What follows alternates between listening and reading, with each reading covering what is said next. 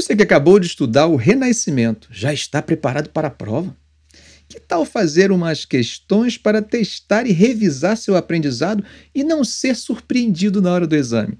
É só ler comigo a questão, dar uma pausa, escolher a alternativa e avançar que eu te mostro o gabarito e comento rapidamente a resposta.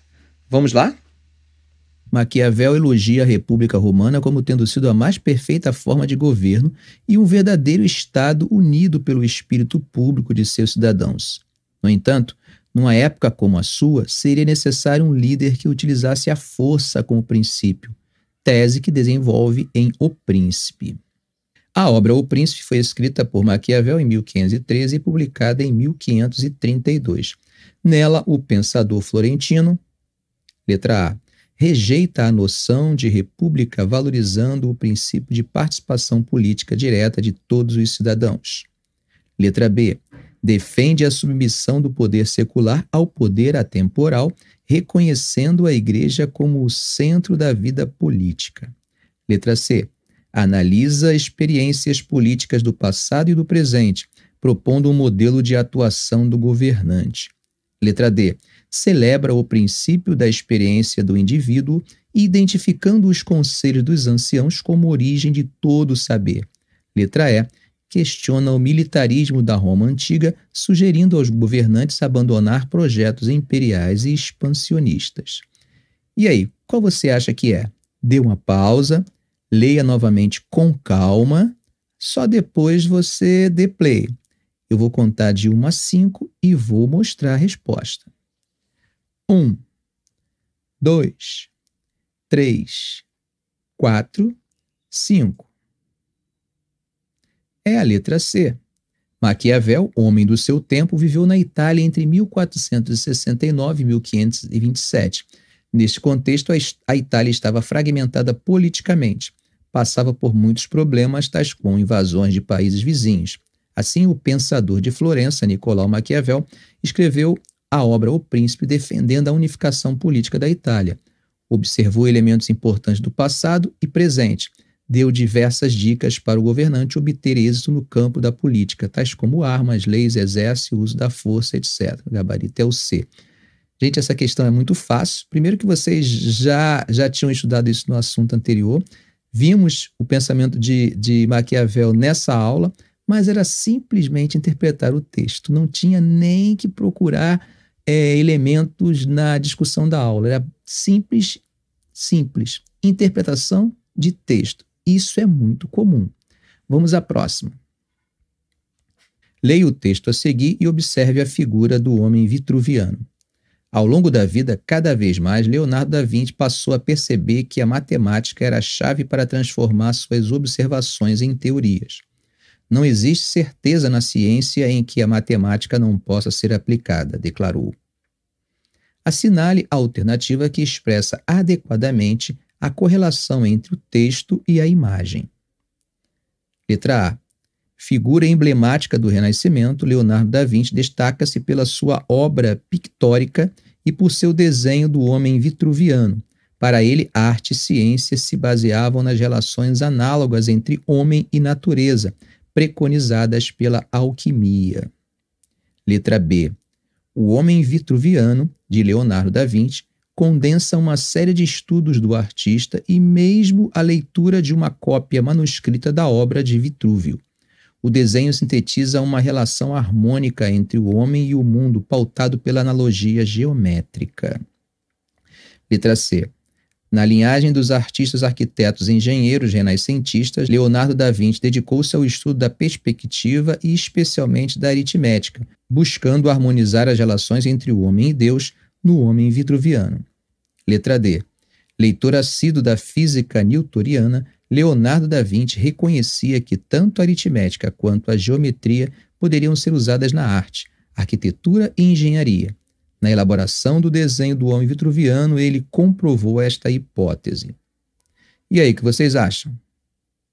Dá uma pausa, leia com calma antes de passar. Dê a pausa porque agora eu vou mostrar a resposta. Vou contar de 1 a 5. 1, 2, 3, 4, 5. A resposta é a letra B. Considerado por muitos a maior expressão renascentista da história, Leonardo da Vinci fez do homem vitruviano uma síntese de muitos dos seus trabalhos, harmonizando antropocentrismo e geometria numa só figura. Próxima questão. Composto das melhores tradições da prosa satírica, conta as aventuras de um cavalheiro que ficou meio desequilibrado em virtude da leitura constante de romances de cavalaria. Com a mente cheia de todas as espécies de aventuras fantásticas, aos 50 anos parte finalmente pelo caminho incerto das aventuras cavaleirosas. Imagina que moinhos de vento são gigantes enfurecidos e rebanhos de ovelhas exércitos de infiéis, cabendo-lhe o dever de desbaratá-los com a espada. Em sua imaginação enferma, toma estalagens por castelos e as criadas por damas galantes perdidas de amor por ele os galanteios que elas não tinham a intenção de fazer, ele os repelia muito polidamente a fim de provar a devoção que consagrava à sua Dulcineia. O texto em questão deve ser relacionado a importante autor renascentista e a obra considerada a maior sátira já produzida em todos os tempos. A alternativa correta é letra A, Miguel de Cervantes, Dom Quixote. Letra B, Lope de Veja, o Cavaleiro de Omedo. C. Tirso de Molina, Dom Juan. Letra D. Rabelais, Gargantua e Pantagruel. E Molière, o Tartufo. Essa é muito fácil, tinha acabado de falar. Você sabe a resposta, né? Bom, de qualquer maneira, leia com mais calma. Eu vou contar de uma a cinco e vou mostrar a resposta. Um, dois, três, quatro, 5. Resposta letra A. Uma das obras mais importantes do Renascimento cultural, séculos 14, 15 e 16, foi Dom Quixote, do escritor espanhol Miguel de Cervantes. Publicada em duas partes, a primeira em 1605 e a segunda em 1615, ao ser traduzido, o livro teve uma grande aceitação entre os leitores. Narra as aventuras e desventuras de Dom Quixote, um homem de meia idade que decidiu se tornar cavaleiro andante depois de ler romances de cavalaria. Conseguiu um cavalo e armadura e resolveu lutar para provar seu amor por uma mulher imaginária. Gabarito letra A. Vamos à próxima. Considere o um enxerto abaixo sobre o livro Utopia, do escritor inglês Thomas Moros, lançado em 1516 e 1518. Em sua obra Utopia, Moros descreve a vida numa ilha em formato de lua crescente, na qual tudo é dividido de maneira equânime entre as pessoas, onde não existe injustiça e violência, e se vive confortavelmente. Na Ilha de Utopia, o problema da exclusão social, tema candente de seu tempo, seria resolvido de uma vez por todas. E de que maneira? Pela aplicação de todos ao trabalho. A partir do trecho acima e dos conhecimentos sobre o início da Idade Moderna, é correto afirmar que a obra de Moros pertenceu ao letra A, Iluminismo europeu e foi publicado no contexto do absolutismo inglês em que o clero católico possuía privilégios, terras e metais preciosos, ao contrário da maioria da população? Letra B. Renascimento Europeu e foi publicada no contexto de republicanismo inglês, em que os parlamentares possuíam terras, títulos de nobreza e isenção de impostos, ao contrário da maioria da população? Letra C. Ao arcadismo europeu e foi publicado no contexto do protecionismo inglês, em que o clero protestante possuía terras, privilégios e perdão de dívidas, ao contrário da maioria da população. Letra D. Humanismo europeu e foi publicado no contexto do absolutismo inglês, em que a aristocracia possuía privilégios, terras e rendas, ao contrário da maioria da população. E letra E. Romantismo europeu e foi publicado no contexto do expansionismo inglês, em que a monarquia possuía manufaturas, terras e ouro, ao contrário da maioria da população. Leia com calma, dê uma pausa eu vou passar já já em 1, 2, 3, 4, 5. Resposta letra D.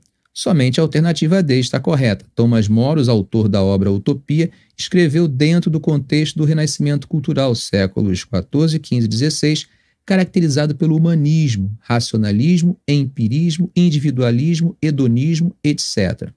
O autor idealizou uma sociedade justa e sem violência, no qual as pessoas viviam de maneira confortável, muito diferente da Inglaterra daquela época, caracterizada pelo absolutismo em que a nobreza possuía privilégios, terras e rendas, em detrimento da grande maioria da população que era explorada. E aí, como foi? Foi bem? Se não foi, não desanime. O importante é identificar seus erros, revisar e chegar bem mais seguro no dia da prova. Se você achou esse vídeo útil, não saia sem dar um like. Se gostaria de ver mais vídeos como esse, faça um comentário, compartilhe em sua rede social. Aí, ah, é claro, se ainda não for inscrito, inscreva-se no canal e ative o sininho. Ok, gente? Um grande abraço.